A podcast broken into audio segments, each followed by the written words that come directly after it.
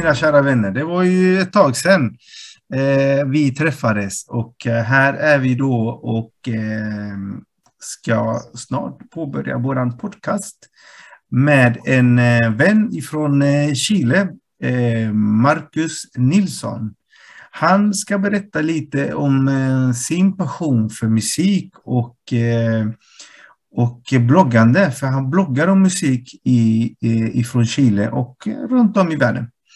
Eh, med det, då har jag förberett lite videos som vi ska titta på och prata om. Och efter det så ska Marcus presentera sig. Och här kommer då detta video.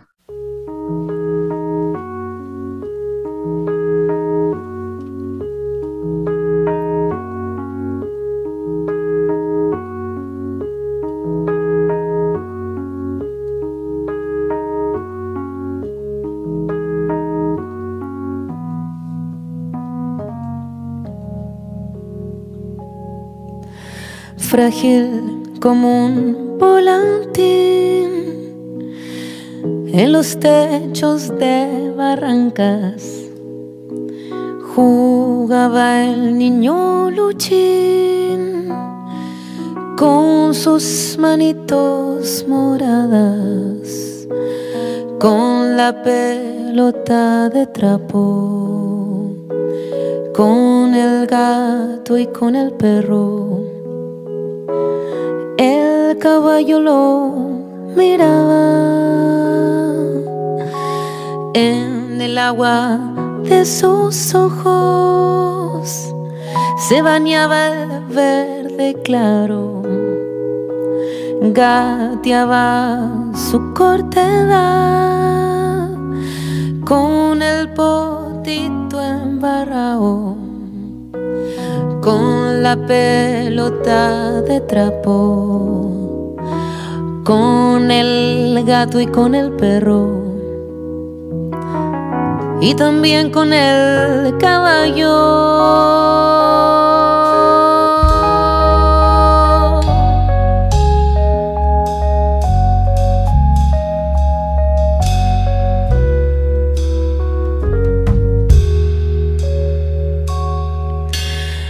El caballo era otro juego en aquel pequeño espacio. Y al animal parecía le gustaba ese trabajo con la pelota de trapo, con el gato y con el perro y con Luchito mojado.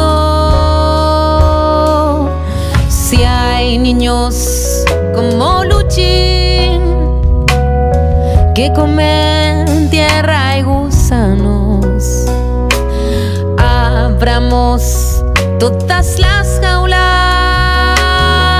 para que vuelen como pájaros pelota de trapo, con el gato y con el perro, y también con el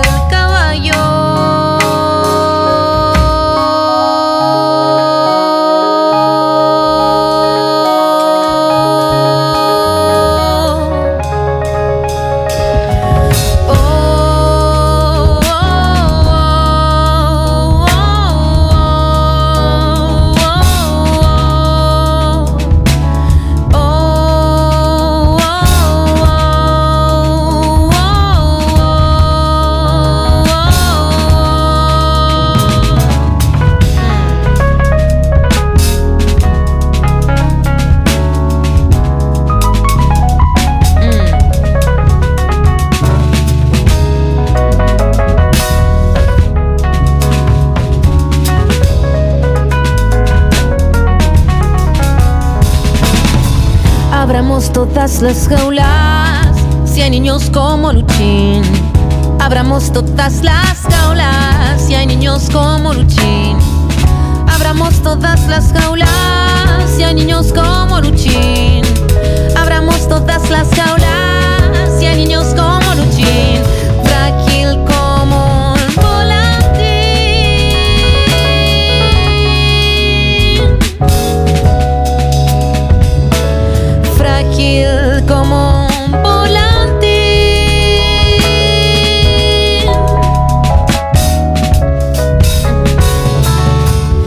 Abramos todas las jaulas y hay niños como Luchín. Abramos todas las jaulas y hay niños como Luchín. Abramos todas las jaulas y hay niños como Luchín. Abramos todas las jaulas.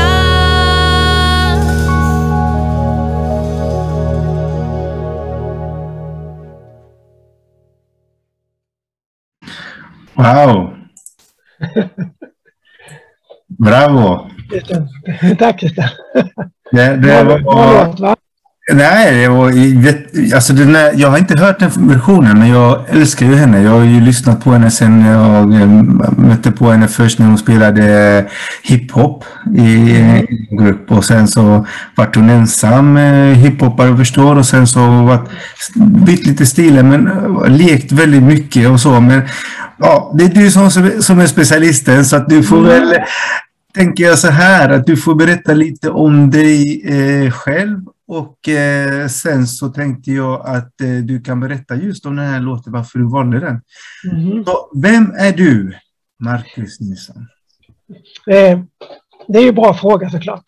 Eh, jag, eh, jag heter Marcus Nilsson såklart och, och jag, jag bor i Santiago nu. Men jag är från, eh, från Sverige då, som ni, som ni hör. Och, eh, jag bodde i Malmö många år innan, innan jag kom hit och lite i, i norra Sverige och så.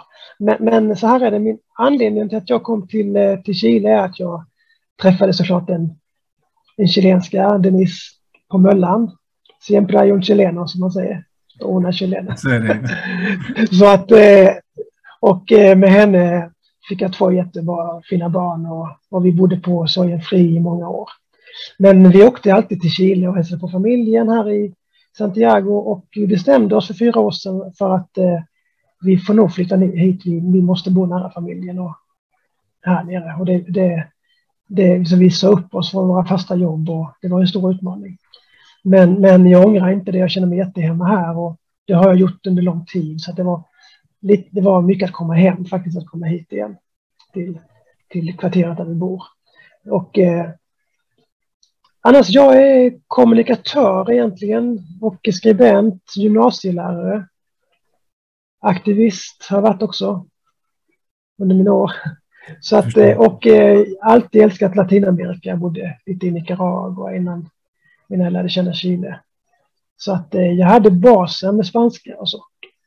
Men eh, nu är jag väl på väg och förhoppningsvis på väg att bli chilenare. I alla fall mina, i, min familj är vi ju chilenare förutom mig då.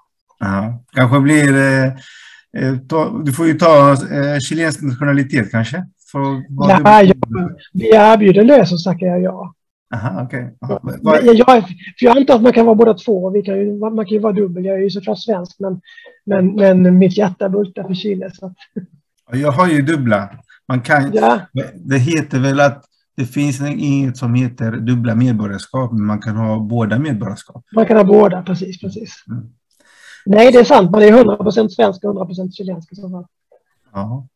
Så eh, ditt förhållande till Chile är eh, var med familjen om man säger. Men eh, vad känner du nu att du har för förhållande till Chile? Alltså nu när du bor där, när du har implementerat ett liv. Mm. Hur, hur känner du där? Oj, det, det är kanske mindre romantiskt än vad man har när man är i Sverige. Mhm. För att det, när man är och, men samtidigt eh, närmare såklart och, och väldigt kärleksfullt för att eh, jag, jag tycker att eh, vi har ju en lite, inte vi, ska inte säga för många, jag säkert du och många människor som har en erfarenhet av Chile vet vad det handlar om här, men, men eh, generellt så tror jag svenskarna kanske inte har så stark, så tydlig bild av, av Chile utan tror att vi är, jag vet, land i Latinamerika här och, och lite så manana manana och solen skiner och sådär. Men så är det ju inte utan dels är ju halva Chile väldigt likt eh, norra Europa, klimat och allting och mentalitet. Mm. I Santiago är ju såklart mer eh, sydeuropeiskt i klimatet då. Men, men åker du till södra Chile så är det ju ganska snabbt i, i kalla och regniga trakter. Liksom. Och det gör ju att det, det är en ganska melankolisk eh, latinomiljö om man, om man ska jämföra med andra länder. Mm. Och det, det vill jag säga, det, det kommer mycket i musiken också som jag tror har varit en framgångsfaktor. På många sätt också.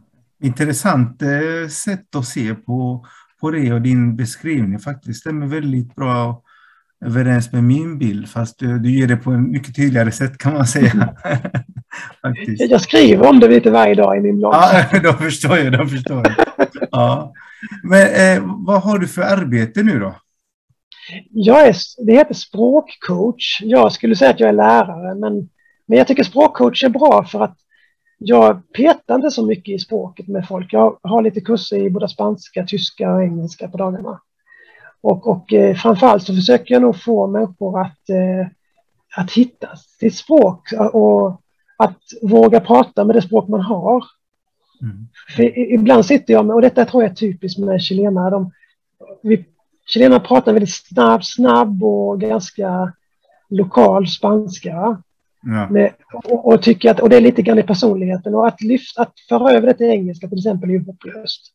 Ah. Då, får, då får man nästan bo i Australien om man ska ha den här lite mer eh, snabba lokala engelskan. Och, och, det, det blir en konflikt ibland så då blir de tysta nästan ibland. En del rätt duktiga på engelska men de blir nästan tysta och vill göra rätt alltid liksom, prata snabbt. Och jag säger prata långsamt som den eh, där kan du faktiskt bli inspirerad av den, eh, det brittiska kungahuset. Om du lyssnar på deras takt och prata och sådär. Liksom. De är inte så snabba, de pratar långsamt, tydligt. Mm. Så att du, du behöver inte prata snabbt som i Seinfeld eller som i Friends. Eller. Du kan prata långsamt och, och, och varsamt med språket. Och det, så det, det, det, är mycket på så sätt som jag försöker få dem att lyfta sitt språk. Mm. Ly lycka till med det, för att vi, vi är ju väldigt rappa i munnen. Liksom. Det ska gärna gå fort, det ska, det ska Absolut. det ska, ja, men man kan ta lite genvägar och det funkar. Ja, och det är okej okay om du klarar av det, men en del, blir ju, en del får ju det här man säger med flanken, säger de folk då. Och då säger då, är, då, har du, då har du inte, du behöver du inte tänka så, tänker jag. Då tänker jag gör du som mexikanerna, colombianerna, venezuelanerna, prata mer långsamt, mer artikulerat, så kommer det gå bra. Liksom. Ja, vi är väl, vi är väl den slarvigaste, vi har väl den slarvigaste spanskan i Sydamerika och om inte i världen skulle jag vilja säga. Nej, vi skulle... men, den är, men den är underbar. Ja, ja, här, ja absolut. Ja, men det är en skämtsamt och rolig spanska. Ja, sätt. Fast vi, vi sjunger ju inte så mycket med den. Vi är lite hårdare. Nej, ja, ja visst. Nej, nej, men, men gör ju bra musik. Precis, det ska vi komma in på. jag, tänkte, jag tänkte på det att vi valde ju en låt och vi ska spela några till här. Men var, varför, valde du, varför valde du den här låten?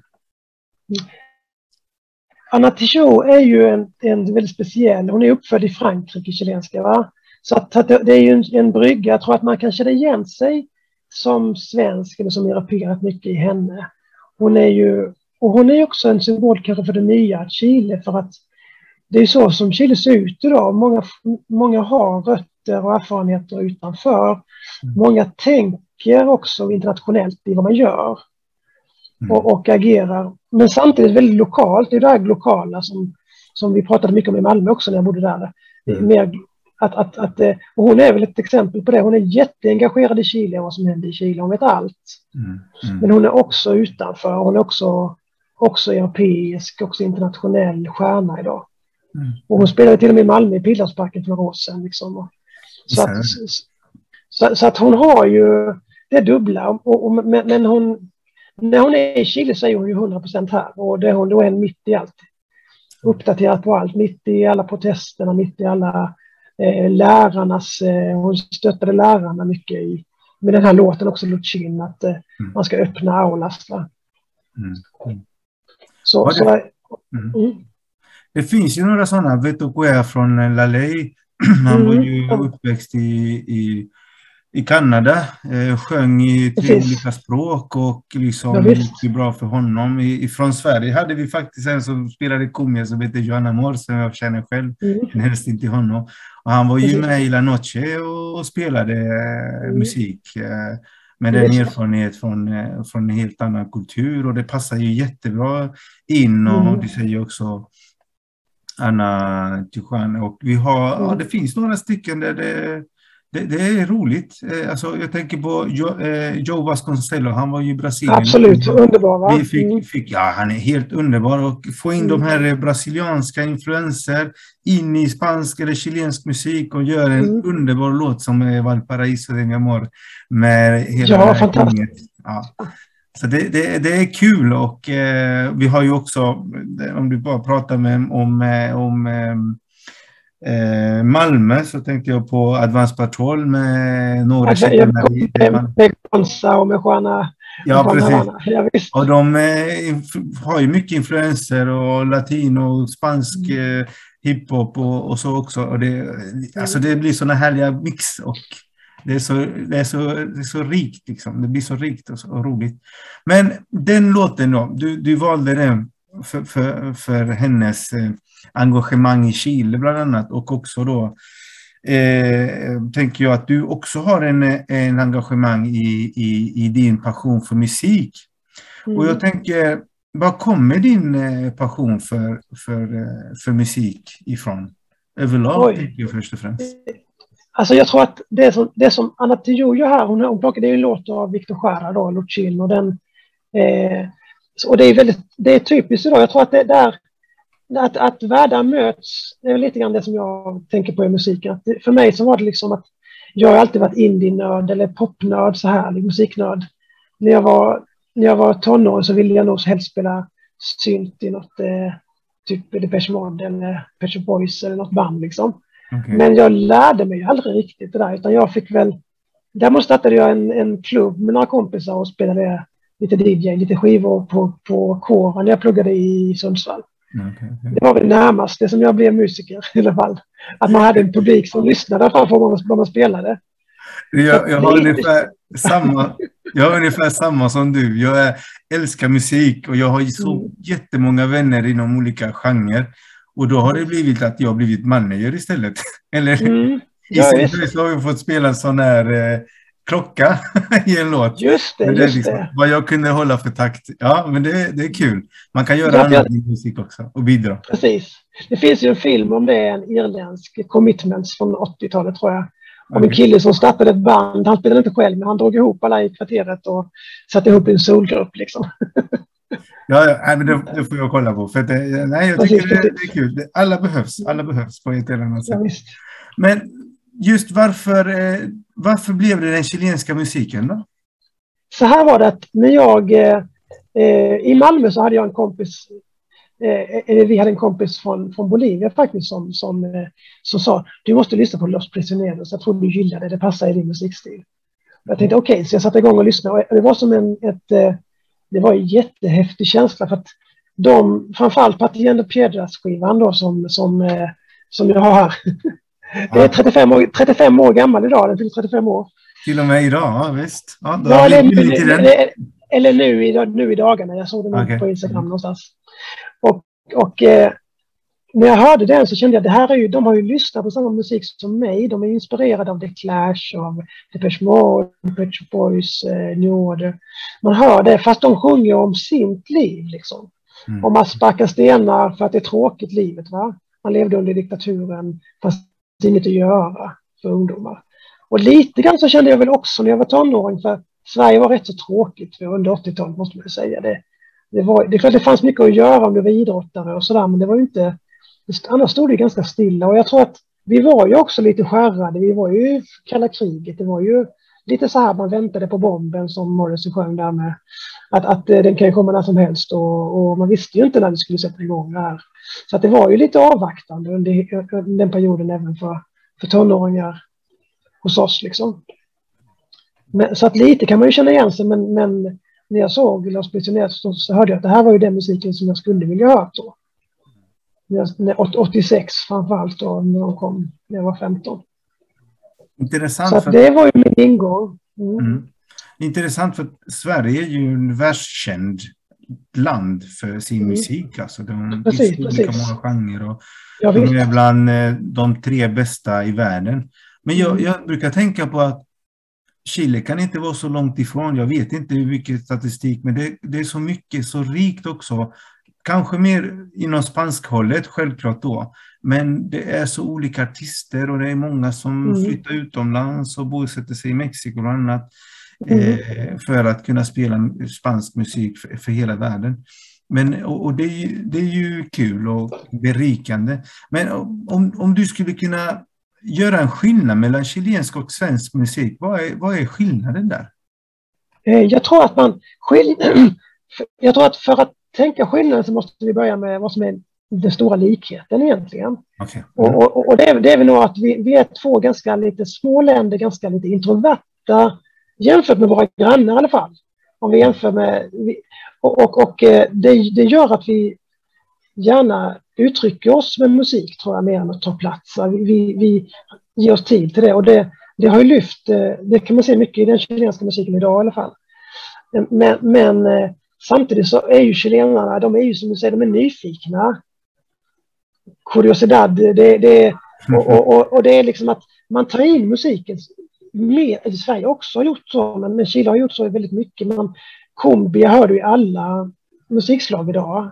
Även, jag- tror att även i vanlig popmusik du har cumbia-inslag liksom. Och, eh, och, och, och det här brasilianska som, och, och rytmerna. Du, så, att, så att chilenarna i sig är inte så himla danssugna. Men, men cumbia underlättar ju. Vi hade ju behövt det i Sverige. En sorts cumbia som gör att man kan dansa bara med fingrarna så här utan att man behöver vara Det ser bra duktig. ut. Precis, och man känner sig bra liksom. Ja. Precis. Och det har ju underlättat för chilenarna det här att man kan, svänga, man kan känna sig avslappnad med musiken. Mm. För, för, för allt med salsa och allt så är väldigt svårt. Du måste vara duktig liksom. Och Ja. tango och sånt. Men, men, men cumbian har ju underlättat och den finns ju. Eh, så att, du har ju en cariño som man säger också, en kärlek, det är närheten till din kompis va. Som man gärna visar mer här. Och där är ju skillnaden. Så att du, du, du, du kan ju lättare, du behöver inte vara så kall och cool alltid som man kan behöva vara kanske i Sverige. Mm. Det var lite lättare för att vara varm och lite lättare för att säga att och visa att du gillar detta också. Visa att du är nyfiken och att du är inspirerad av något annat. Va? Mm. Ja, det, det, det är härligt.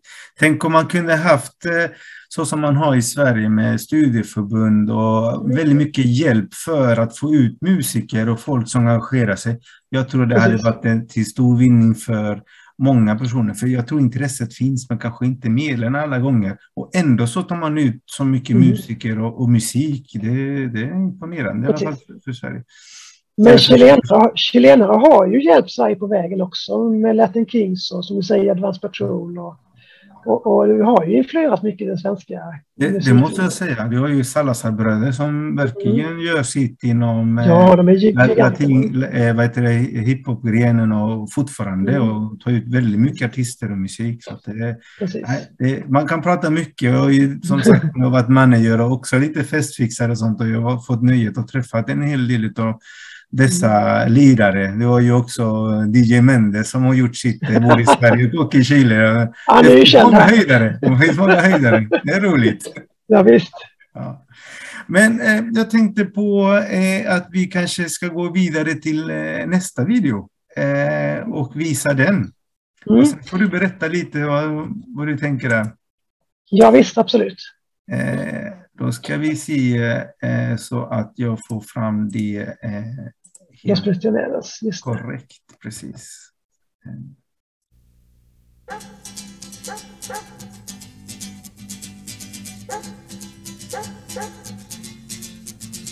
Es otra noche más de caminar.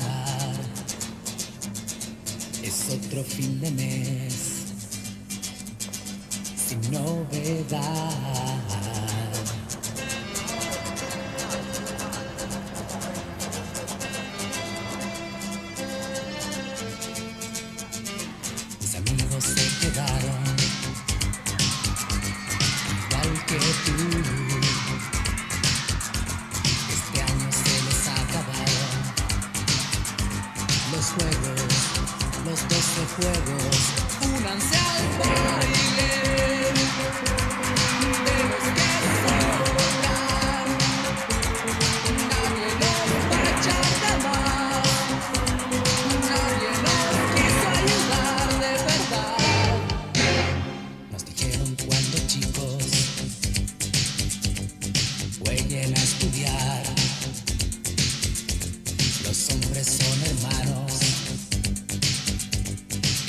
Deben trabajar.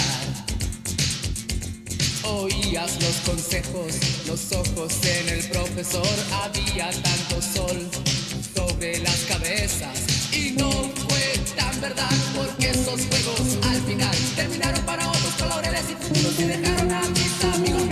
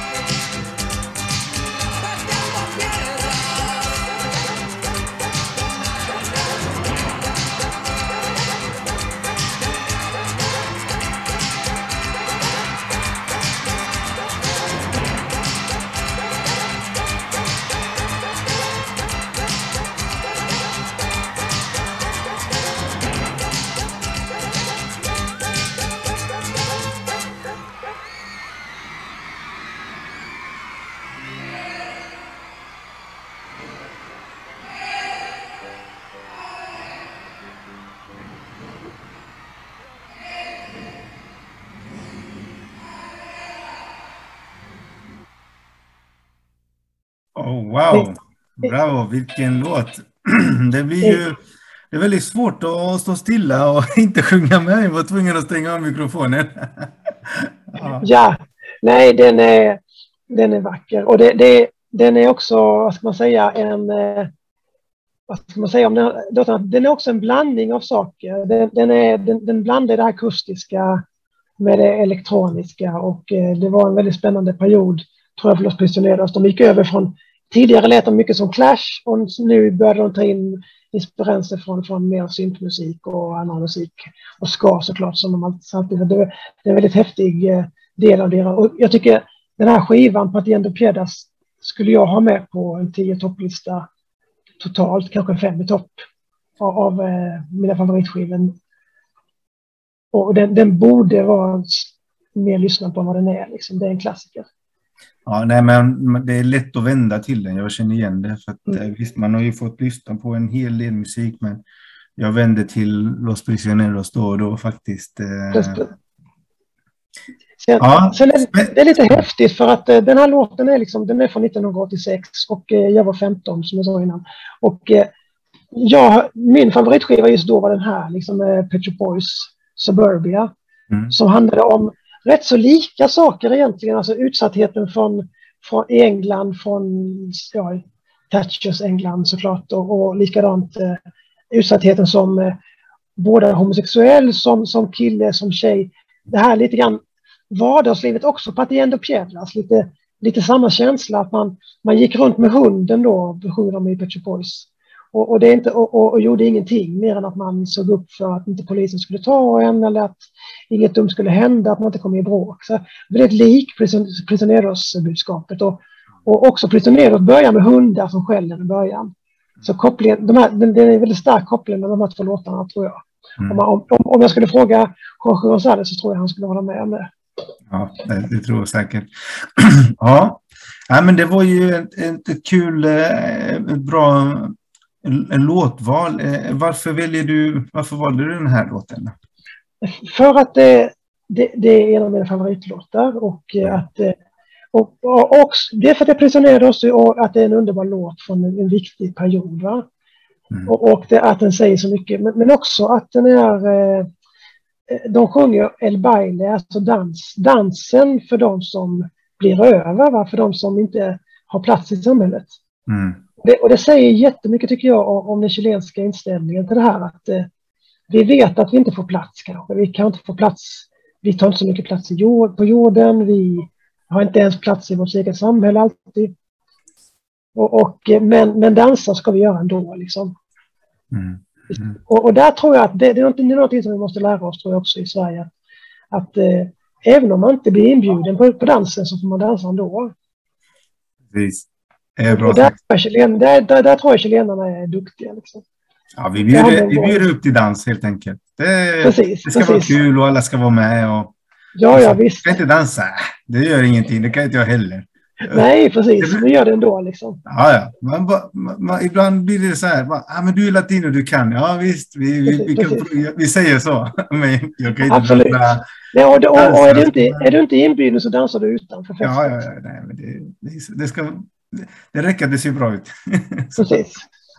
jo, eh, tänker på att eh, du som person har väl eh, några idealer och då tänker jag, vilka är dina idealer i så fall? Alltså jag tror att mina ideal är väl egentligen, ska man säga, trygghet är ett ideal för mig. Att man ska känna sig trygg. För jag tycker att trygghet och frihet för mig är i princip, det vill lära varandra. Och det tror jag gör att, eh, man säger ju ibland att människor i Skandinavien är väldigt glada och jag tror att egentligen menar man nog att vi är väldigt trygga. För, för jag ska tro att man skrattar mer, tror jag, i många andra länder än vad man gör i Sverige. Men, och, och mer, definitivt mer här i Chile. Men, men eh, glädje och trygghet för mig ligger väldigt nära varandra. När du kan vakna på morgonen och känna att eh, så mycket problem kommer jag inte ha idag egentligen. Va? Mer att det regnar kanske ute. Det, det kommer funka ändå till slut. Mm. Så, att, och, så att det, det, är en grund, men också att eh, eh, men också rättvisan, att, att eh, inte bara jag har det bra utan också att, eh, att alla har det bra. Liksom, för att, men det hänger också mycket ihop med trygghet för att, för att eh, jag tror i grunden är, funkar det inte bra, är det inte, är det inte balanserat, har vi inte, har, vi, har inte min granne lika bra som jag så någon gång kommer min granne att ställa till problem för mig och mitt liv blir inte lika roligt helt enkelt. Så mm. Jag tror att det, det, att vara solidarisk och att vara rättvis, det, det är för mig grundläggande och det, det tror jag eh, när man säger, Chile är ett väldigt konkurrensland på många sätt, men samtidigt så gillar man ju, man gillar ju att vara solidarisk. Man gillar ju att vara hjälpsam. Sen är det väldigt svårt i ett samhälle där allting måste alltid krigas. Där man måste helt enkelt alltid tänka på sig själv för att överhuvudtaget överleva dagen. Så det är ju en, det är ju en konflikt så. Ja, det var, du var precis inne på min följdfråga där, för att du ska göra en jämförelse mellan Sverige och Chile med de här mm. idealerna som du har. Vilka upplever du är, är, är lika och kanske väldigt olika? Eh, jag tror att idealen är, alltså grundinställningen är ganska lika tror jag. Att, att vi, vill, eh, vi vill ha det bra, vi vill ha eh, Chile säger ju ofta alltid, och när jag tar taxi, vad som helst, om, om jag säger att jag är från Sverige, så frågar ju folk om Zlatan såklart, hur det går med honom. Men sen är det ju också, eh, ja ni har ju, allting funkar väl i Sverige, allting är väl bra, allting är väl, man har väl det ganska gott ändå. Man, man, man behöver inte vara så orolig för det här, man behöver inte jobba hela, hela dygnet och, och sånt. Det är ofta den bilden man har. Och sen såklart eh, Olof Palme också. Ju, han ska bli staty här äntligen nu i, nice. i Santiago. Han var ju, vi hade ju en staty vid Nobeltorget som vi alltid gick förbi. Så att, han är ju, och där är också tillbaka till 86, där det är ju när han, när han blev mördad. Det var ju en stor sorg också här bland många människor. Obegripligt va. Så att, eh, och han finns eh, Avenida Suecia som är en av de viktigare gatorna i, i, i Santiago där också svenska ambassaden ligger och där också många av musikaffärerna ligger. Jag kommer tillbaka till det. Där finns ju också Luciano och Escanilla har gjort en jättefin utställning under eh, i, i, eh, i grottorna under som heter Via Suecia. Och där finns ju en jättefin bild också på Olof Palme och folk. Tusentals människor går förbi varje dag i Santiago också på ABBA och på Zlatan och, och, och, andra personer. Men, på, på, men, på, men mest stark är väl Olof Palme i den Ja, vad häftigt. häftigt. Mm. Eh, anser du dig själv vara en social kämpe? Jag är en aktivist och jag är social. Jag, jag har alltid kämpat. Eh, jag har alltid sökt mig till sammanhang där jag tycker jag kan göra något bra. Jag jobbade på IM i många år, individuell människohjälp i Lund och, och det var ju perfekt för mig att kunna jobba med detta varje dag. Och sen innan dess har jag varit aktiv i, i attackrörelsen i många år, både Malmö och Stockholm. Och, det, och eh, så att det är absolut. Och, och, och, här i, när jag är i Chile så är jag ju inte, jag har ju inte den positionen här. Det är ju både frustrerande och, och skönt kanske då. Man får ju också vila lite. vila lite. Men samtidigt så känner jag att det är också bra för jag jag har svårt att säga. Ibland jag måste vara ödmjuk och säga att jag inte, jag har inte bott här så lång tid så att säga vad som är rätt lösning för framtiden. Jag tycker man, däremot så har ju Estagido varit väldigt tydligt i sina krav. Va? Och då måste man ju, och ska man vara politiker idag så måste man svara på de kraven. Det tror jag är en grundförutsättning för, det, för att gå vidare idag. Mm. Det, det, det, måste du göra. Du måste ta ställning till de kraven om, om att man ska kunna betala, man ska ha råd till tunnelbanan, man ska, man ska kunna ha sjukvård nära och bra och, och vanliga mänskliga rättighetskrav som, som du ser bak, ja, bakom det ser alla människorna som har demonstrerat. Två miljoner va? Två miljoner chilenare utom eh, i hela Chile och 1,2 i bara Santiago. Det är helt makalöst. Precis. Ja. Nej, så det, det, var ju alltså det är självklara krav och det, det, det, de är inte självklara att genomföra, det förstår jag, men de är självklara. Det, du, du, får, du får ju gå ganska långt om du ska hitta en person som inte ställer upp på de kraven. I, i alla fall i min del av stan. Ja. Det är rätt kul för att man hör väldigt många, tycker jag, de här politiker eller sådana som är med nu i den här, ska göra en ny konstitutionslag bland annat, så tar man ju upp det Sverige som ett exempel. Mm. Man vill ha man, har, man vill ha en socialdemokrati. Mm. Man vill ha en, en välfärd, så, som i Sverige säger man ju ofta. Eh, man tar upp väldigt många exempel så som, mm. där funkar det, varför kan inte vi göra det? Jag håller med fullständigt, absolut. Jag menar, mm. hjulet är uppfunnen, gör den liksom, mm. eh, någonstans. Eh, men jag tänker på just eh, vad du var inne på det här, vad du tyckte om vad som hände i Chile efter den sociala revolten. Hur ser mm. du på det nu? Hur ser det ut i fortsättningen? Tror du att det blir eh, något bra utav det? Och jag mm. vill också associera det till den under den sociala reformen så hade man ju som, som nationallåt kan man väl säga, hade man just El, El, El Valle de los que Sobran. Mm. Eh, som, som en låt som man spelade och anammade och liksom, ja, eh, man visade sitt missnöje med, med det och associerade till den låten. Jag vill att du berättar lite om den tiden och det som händer nu framåt. Jag tror att man måste, för jag, jag pratar mycket med grannar nu såklart. När man är i pandemin så rör man, jag rör mig inte utanför kvarteret så mycket så jag har ju aldrig känt mina grannar bättre än vad jag gör nu. Liksom. Och, och det är ju människor från alla möjliga hörn liksom, och olika åsikter. Och jag tror att det, där har vi varit ganska överens i många sammanhang. Att, att jag tror att Sverige är ju, en, är, är ju en idyll på det sättet, för många vet om Sverige, många av mina grannar känner till Sverige, någon har varit där och så. så att det, det, är en ganska stark, eh, det finns en bra kunskap. Och, och det är ju det att det, det, det, här att konsensus är inte rätt ord, jag tror snarare att det är eh, tillit till varandra som man saknar ibland här. Och jag tror att eh, eh jag tror, vi kan, jag tror att den här eh, eh Estagid och, och protesternas budskap kan få en jättestor verkan om, om eh, människor litar på varandra inom, inom politiken framförallt. För att det här, är, det här är ju något som måste vara en, en lösning som många ställer upp på och det måste kanske vara som, som Socialdemokraterna har gjort i Sverige, att man har skapat allianser runt sina frågor. Liksom. Inte, mm. Att inte varje dag är en kamp om frågan utan vi är överens faktiskt om det här, att det här är bra för oss. Det här är bra för ett bra, en bra plattform att bygga på. Och jag tror att en del säger så här att men kan man rösta höger? Ja, du måste ju rösta för den här plattformen och lyssna för människor som tror på de här eh, lösningarna. Du, du måste, och, och, då, ja men jag litar inte på politiker säger en del då. Men det måste du göra. Du måste hitta en politiker och lita på och rösta på den. Det, det är så demokratin fungerar. Du kan inte säga att du inte gör det. Och där har vi ett dilemma, att låg, låg röstning ibland, liksom, folk inte går och röstar, folk tycker det känns hopplöst. Och, och, och, man kanske tror att folk ska, att ibland tror man för mycket på politiker då att de ska göra liksom mirakel. Det kan man inte heller tro. Det är ju ett, du, du vet själv, det, det, är ett jobb från vardag och det är lösningar. Och det är, eh, så, men man måste lita och, och, ha, och förhoppningsvis har ju pandemin lärt oss att bli mer, eh man säger patiens, jag har aldrig hört så mycket det ordet utsägas som under pandemin. Man ska ha patientia, man ska... Tålamod, ja. Tålamod, va?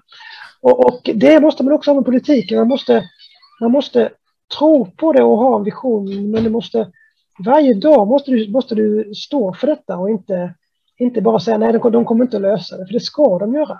Ja, precis. Det, jag, håller, jag håller med dig i det, för det jag har varit mest orolig över under hela den här mm. tiden, sedan revolten började, det var missnöjet från människorna mot mm. politikerna, politiska mm. partier. Alltså, det, och jag håller med om att det har varit politiker som inte har gjort rätt för sig från vänster och högersida, absolut. Men när man drar in att ideologin är problemet, mm. det är då det blir ett problem, för det är personerna bakom ideologin som måste implementera den som inte har skött det. Men de delarna som man kunde fått med har man inte velat anamma, för man, man tror att det är ideologins fel när det är mm. kanske politikerna som ställt upp och gjort det till, sitt, till sin egen vinning.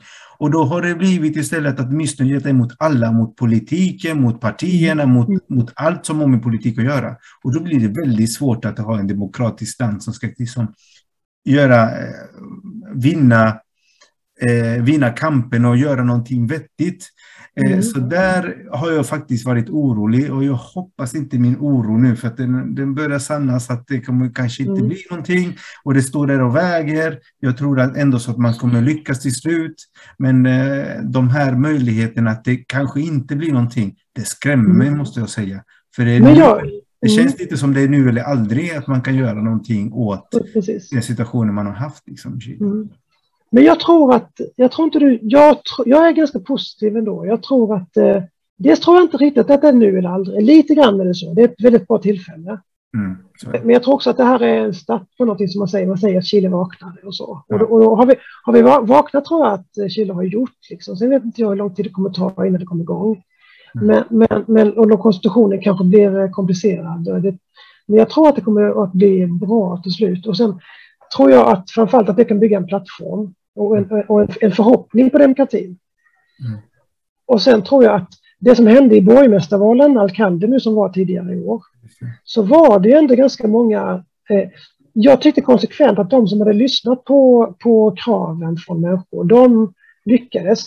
Till och med en del höger, mer, mer liberala högerpolitiker som hade tagit samtalet med människor och gick ganska bra och de hade gjort ett bra jobb som man Just det. Mm men, men, men framförallt så vann ju då Frente Amplio många positioner och eh, de var ju i, mitten av hela SDI. De har ju verkligen varit eh, centrala i rörelsen och, och, och de visar ju att människor ändå vill ha någon sorts, eh, inte bara det här independent, in, independientes, inte bara oberoende som har varit trendigt länge, att man ska vara oberoende politiker. Utan man ville också ha någon sorts plattform, någon sorts eh, parti som man röstade på. Och jag tror att eh, kan man, kan man eh, våga tro på det, vågar man tro på att eh, jag som borgmästare eller jag som president eller vad man nu är, jag är en del av en grupp också, jag är inte bara min egen. För då blir det detta här att du ska tro på mig och det tycker jag, det är inte bra politik. Man måste tro på oss, liksom, tro, på, tro på rörelsen. För att alla, en, politik, en politiker kan göra misstag och då får man ju byta ut den politikern för att man måste ju hålla kvar rörelsen då, tänker jag. Precis. Nej, bara det inte blir manana manana. Nej, men jag tror inte... Alltså det finns det här alla chilena ibland. Som det Ja, finns, va? Chilena, just det. Ja. Och det, tycker jag är... det är det som är grejen. det kan ju bli så här att det blir, det som, så, det blir, det blir som det blir, liksom så här. Ja, ibland alla Chile, va? chilener. och och, och det, det, det, det är på gott och ont, va? Ja, och alla chilener är ju nu urspråk som man brukar säga, vi gör det på chilenska sättet. Liksom. Precis, Okej, Då kan det bli precis. lite hur som helst, men det, det blir säkert bra. ja, Jag tror det. För kompetensen finns. Kompetensen finns. Chile har otroligt hög standard. Så att jag tror att det kan gå väldigt bra. Härligt. Du, jag tänker att du... Jag, eh, vi lärde ju känna varandra lite beroende på att vi, vi, i kontakt när det här med revolten var igång och eh, eh, du sa också till mig och bjöd in mig på att läsa din blogg och titta på den Mm. och jag kände att det var spännande med din kunskap inom musiken. Men kan inte du berätta lite om, om den och, och var det kom ifrån och hur länge du har hållit på och eh, eh, vad, vad, vad du har för syfte med din, Mm. din blogg? Precis. Jag, eh, jag tror att folk känner mig även tidigare. Mina kollegor kanske börjar trötta på mig ibland så när jag bodde i Sverige. Att jag är, har nog alltid varit lite, lite Chile-ambassadör och sådär. För att jag tycker att det, det, det, det, det ger mig mycket. Ja, precis. Och, och eh, såklart Sverige-ambassadör också när jag är här då. Men, men, men, eh, men, men, eh, Chile är, har en väldigt skatt. Och i kulturen är väldigt stark. Och jag kände att dels så eh, lärde jag känna mycket chilensk musik när jag tränade spanska. sättet för mig att och, och få spanskan in i huvudet. Så. Och jag tänkte jag måste börja skriva om det på engelska så att folk kan förstå det här och börja lyssna. Inte bara svenska utan också många ex, människor som flyttar hit och som, som inte är så bra på spanska som kanske ryggar lite för den chilenska musiken för att man inte fattar vad den handlar om. Då. Och då tänkte jag, om jag bloggar om, budsk- bloggar om chilenska låtar, om vad det handlar om, vilka artisterna är, så kan det nog underlätta för många att ta till sig de, de här chilenska banden. Det var min tanke. Så att, och det har, och, och, men, men sen har jag också blivit att jag har fått många nya vänner och många kompisar och, på grund av min blogg då, som jag har intervjuat, pratat med, blivit nyfikna. Så det har blivit ett sätt för mig också att bli en del här Kul, i, kul. samhället. Liksom. Nej, vad, vad, vad roligt. Och vad heter bloggen? Eh, Den heter eh, 30 minutos. Santiago, eller 30 minutos heter bloggen. Eh, adressen är 30 minutos Santiago, som ett ord, punto wordpress.com. Okej. Så att, eh, och eh, 30 minutos är lite en, en idé. Det finns ett jättepopulärt program på tv som heter 30 minutos. Just det. En, en, en dockshow som handlar om Ja, vardagsgrejer i Chile, jättepopulär. Så jag skriver att det, this is not 31 minutes, skriver jag under min blogg. Så folk inte missuppfattar. Ja, och de har ju gjort massa roliga låtar också som är Ja. väldigt eh, roliga. Alltså, de har Det är underbart. dubbla budskap där. Eh, Yes. Just för barnen och för vuxna. Mm. Det är väldigt lekfullt faktiskt, det där programmet som ni säger. Ja, underbar tv-show. Ja. Ja, och de har gett, under pandemin, de har skickat också härliga budskap om hur Jaha. man ska skydda sig på ett bra sätt. Liksom. De är jätte, jättebra show. Nej, men vad kul. Eh, till alla er som lyssnar eh, eller tittar, för den här podcasten eh, sänds ju via Spotify och lite andra sidor. Och så har vi också då på Facebook bland annat. Vi delar den här. Men jag tänker på att eh, som avslutning här då så ska du eh, eh, ska vi bjuda på en, en ny låt. Och då tänker jag att du berättar lite om den och sen eh, så säger vi hej då innan låten. Och efter Just det, det. Så, så får liksom folket eh, lyssna. Och så säger vi tack för eh, idag. Vad är det för låt? Eh, Det är en låt med en grupp eh, här från Santiago, från New, ett, ett som heter Moral Distraída. Som är ett, en låt som jag tycker säger jätte... De är inspirerade såklart av Prisioneros, av, av eh, Joe Vasconcellos och av, av eh, mm, tropical musik och, och så här. Och de är väldigt glada. Men de är lite grann den nya, den nya manligheten i Chile, tycker jag. Den, den, den, eh, den inte så grabbiga, inte så macho som man kan tänka sig latinsk, utan eh, eh, och, och faktiskt tycker jag ett steg längre än, än, än i Sverige ibland. Lite som den, den jämställda mannen fast ändå väldigt glad. Och väldigt dansfull och väldigt eh, med cariño som man säger. Mm. Så, och, och, eh, och, och, och de, blir, de blir politiska på det sättet. Liksom, att de är, Timbuktu ligger nära ibland tycker jag, men han är ju lite ensam i sin roll. Va? Nej. Här har du ett stort kollektiv som har samma ålder och, så, som, som, som är, och, och som också alltid finns med på barrikaden på sitt sätt. Liksom. Precis. Fast i, sin personlighet och som stärker tjejers roll. De har jättemånga bra videos. Ni kan googla på dem. Jättebra videos på, Ja, på genomtänkta. Men den här videon heter eh, Punto Final och det är väl också slutpunkten. Det är väl också bra. Ja, bra. bra del. Men, Kläm, men, klämkäckt. Precis. Och, och jag hoppas få höra dem här på P3 någon gång. Det är lite en dröm som jag har. För de, de sjunger om, de har låtar om den latinamerikanska kvinnan som inte ska titta så mycket sig i spegeln utan mer eh, tro på sig själv, veta att hon är vacker. Liksom. Och, och, och, och det är viktigt tror jag också. Och att våga prata om det. Om, om Chico Trujillo kan eh, resa runt om i världen så ska de här nu också kunna. Ja, Eh, ja visst. Förhoppningsvis så släpper pandemin loss. Vi ska faktiskt ha nu på fredag Manuel Mm. Garcia här i Göteborg. Ja, och i Malmö också. En, en kompis till mig, Alejandro, fick eh, dit honom efter en kortis. Ja, vad härligt. Så, Så att, så, eh, ja.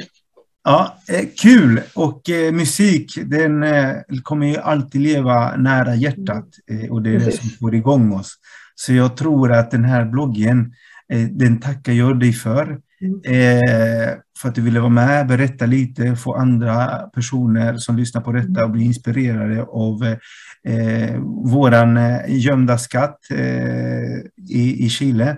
Mhm. Eh, och med det så avslutar vi då eh, med en video som jag ska dela här.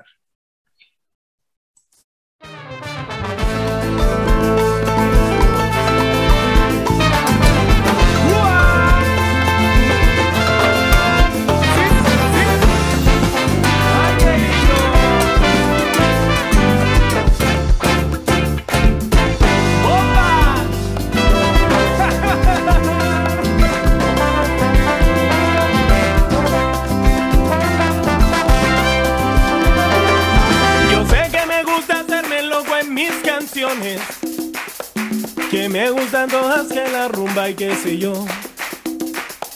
No voy a mentirte, todo eso es verdad. Eso es cierto, sí señor. Y también es cierto que yo a ti te quise y me diste el corazón. Y todo me recordaba a esos amores. Las salsa eran puñaladas de emociones. Y poco, poquito a poco ya te pasé.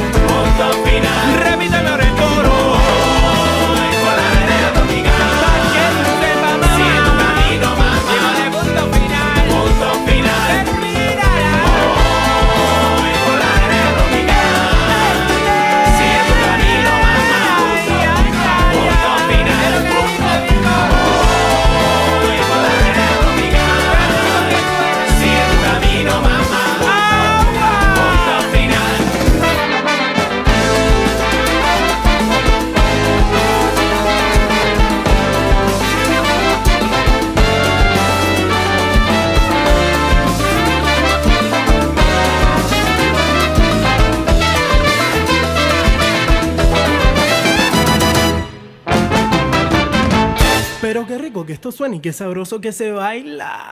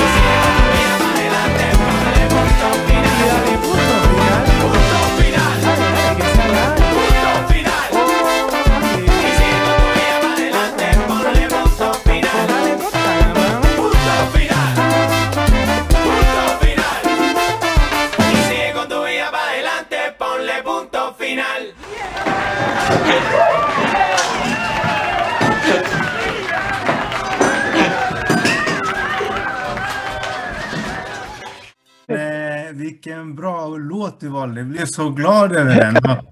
Nej, de är de... Höra alla eh, instrumenter och ja, ja, bilar och högt och lågt. Och, nej, det mm. låter lite som Samba i Force, eller eh, menar, ja, Sondelvaje, Sondelvaje ja. som vi lyssnar på. Du ska, lyssna, på en låt som heter Acerlo del Dia. Jag kan skicka den till dig. Den är fantastisk. Den, den är, de, de, de börjar med ett klipp från eh, vad heter den lilla Disney-filmen, den lilla sjöjungfrun. Och, och, och sen eh, kör de bara på dans. Ja, Marcus, det var ett Mm. sant nöje att ha dig med oss idag. Detsamma. Eh, och eh, ja, någonstans så tror jag att våra vägar kommer mötas igen. Så att eh, jag ser fram emot det. Eh, tack så mycket för att du delar eh, eh, chilensk musik i världen. För när det kommer på engelska så finns det ju möjlighet för väldigt många att lyssna och, eller eh, läsa och se och sen också ta till sig dina tips och råd. Och det tackar jag ju för, för att vi i Solidaritet med Chile finns ju för att vi ska kunna bland annat belysa vad som händer i Chile eh, på, eh, i olika områden. Och kultur och musik var ju eh, viktigt att få fram. Så att jag tackar dig för din eh, deltagande och för ditt engagemang. Precis. Precis, så här ser den ut. Ah, hemsidan var bra. Ja, just det. Där såg vi det. precis. Tack så mycket. Ha det så bra. Ha, ha det bra, Christian. Hej då.